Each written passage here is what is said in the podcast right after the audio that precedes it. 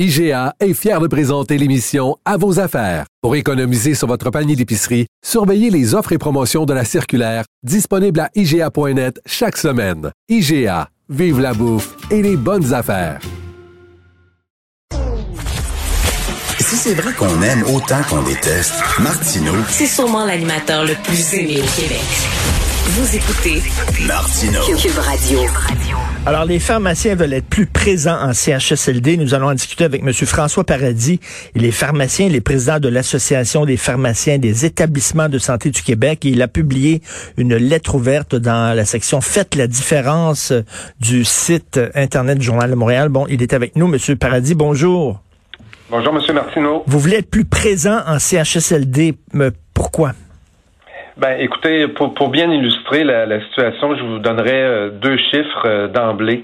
Euh, le premier, c'est que euh, ça, ça, ça illustre la, la, consommation des médicaments qu'on retrouve dans notre chez nos patients résidents dans les CHSLD. En 2017, on a fait une enquête et cette enquête-là a révélé que dans les CHSLD privés, pardon, publics au Québec, euh, il y avait, les, les, les, personnes prenaient en moyenne 11 médicaments différents sur une base régulière. Et ça, ça exclut là, les médicaments qu'on peut prendre, par exemple, si on a des douleurs ou si on, on a des, des, des nausées. Okay. Donc, les médicaments pris régulièrement, en moyenne, c'est 11. Donc, ça, c'est énorme. Deuxième chiffre, pour mettre tout ça en perspective, c'est que actuellement, dans le réseau public de CHSLD, il y a 40% des CHSLD où il n'y a pas de pharmaciens dans les équipes interdisciplinaires. Puis ça, ben, la conséquence de ça, c'est quand on a des pharmaciens sur place, ben, on est en mesure de, d'analyser le, le, profil pharmacologique des, des personnes, puis on est en mesure souvent d'identifier des problématiques ou encore de réduire le nombre de médicaments. Mais c'est qui, qui fait ça, s'il n'y a pas de, pardon, mais s'il n'y a pas de pharmacien, qui fait ça? Ben, actuellement, c'est quand on parle vraiment de, de, de, d'équipe interdisciplinaire, c'est pas de pharmacien, mais il n'y a, pas personne qui a des connaissances vraiment euh, approfondies pour être en mesure de faire ce travail-là. Fait que ça donne lieu, par exemple, à des, des nous on appelle ça des cascades de médicaments. Je vais vous donner un exemple. Euh, il va arriver euh, parfois qu'une personne âgée va développer un effet indésirable à un, un de ses médicaments. Et ça peut être interprété par le médecin comme étant un, un autre problème médical qui se rajoute pour lequel on rajoute un autre médicament. Alors, quand on regarde ça, on met ça bout à bout, là, ce qu'on observe souvent, c'est qu'on on, on, empile, si je puis dire, les nouveaux médicaments les uns par-dessus les autres, et ça fait en sorte que nos personnes âgées euh, en, en, reçoivent beaucoup. Alors, le travail du pharmacien, quand il est présent, lui, il va, il va essayer de déconstruire tout ça. Nous, on parle de déprescrire, donc reprendre la chaîne euh, du début et euh, essayer de diminuer le nombre de médicaments consommés ou encore de diminuer les posologies. Mais comment ça se fait qu'il n'y a pas de pharmaciens dans les dans les CHSLD? Est-ce que c'est quoi? C'est, c'est les médecins qui veulent pas vous avoir? C'est une chicane entre, entre ordres professionnels? Non, il n'y a aucune chicane, je vous rassure. Euh, en fait, c'est le, le, le, problème est plus au niveau du nombre de postes euh, de pharmaciens euh, qui, qui sont assigné au CHSLD qui n'est pas suffisant.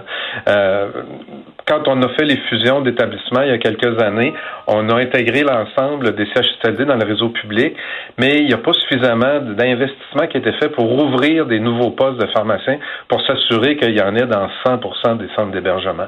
Donc, c'est simplement un problème de, de, disponibilité de postes et d'ouverture de postes, et c'est pour ça que nous, ça nous préoccupe beaucoup. On dit il faut ouvrir des postes de pharmaciens dans les CHSLD parce qu'il y a vraiment une problématique de consommation de médicaments. Là, pour les gens, là, pour que ça soit clair, pour que les gens nous écoutent, vous voulez pas qu'on ouvre des succursales de pharmacie dans les CHSLD, c'est pas ça? Non, pas du tout. C'est complètement différent.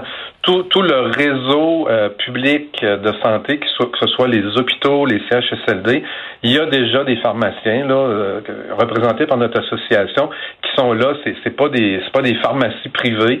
C'est vraiment des pharmaciens qui sont là pour assurer la distribution des médicaments à nos patients, puis veiller à la bonne utilisation des médicaments. Donc, tout ce qu'on souhaite, c'est que il y a des postes supplémentaires d'ajouter pour faire le travail en CHSLD pour arriver encore une fois à desservir l'ensemble de cette clientèle-là. Est-ce que les pharmaciens sont plus présents dans les CHSLD publics que dans les CHSLD privés? Encore moins, je vous dirais, parce que au niveau des CHSLD publics, à ce moment-là, la desserte de médicaments, la distribution des médicaments est confiée à des pharmaciens de privés, donc des, des, pharmaciens propriétaires. Et souvent, il n'y a pas de pharmacien qui va sur place pour faire le travail dont je viens de parler. Donc, c'est d'ailleurs pour ça que... Donc, c'est pire dans les CHSLD publics, c'est ça? Oui, dans les CHSLD publics. Hmm. Ça, c'est un autre élément. Nous, ce qu'on souhaite dans la refonte et dans tout ce qui va être repensé, c'est que les CHSLD privés soient intégrés au réseau public. Parce que quand on a des, des CHSLD dans le réseau public, ben les, que ce soit les médecins, les pharmaciens, tous les gens qui travaillent au sein du réseau ont accès à de l'expertise euh, de, de, de, médecins ou de pharmaciens dans des euh, domaines spécifiques. Je vous donne un exemple. Si j'ai un pharmacien euh, qui est en qui travaille en CHSLD, qui, est auprès d'une personne âgée qui a des problèmes de maladie rénale importants, ben, il peut référer un de ses collègues pharmaciens qui a une expertise en maladie rénale. Et là, on a une complémentarité dans, les expertises et c'est les, les résidents des CHSLD à ce moment-là qui en bénéficient. Et je vais profiter euh, du fait que vous êtes présent euh, à l'émission pour vous euh, poser la question, est-ce qu'on devrait utiliser les pharmaciens pour vacciner les gens contre la COVID?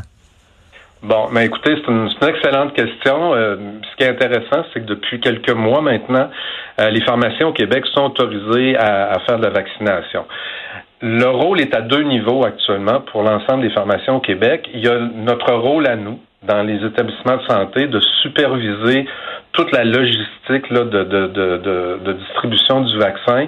Nous, on veut s'assurer que le vaccin va être manipulé de façon sécuritaire, qu'on va euh, maintenir ce qu'on appelle la chaîne de froid, donc hmm. s'assurer que les moyens de conservation, les méthodes de conservation sont appropriées. On peut être appelé aussi à, euh, au niveau de nos équipes à faire de la dilution de, de, de doses. Donc ça, c'est notre volet à nous en établissement de santé.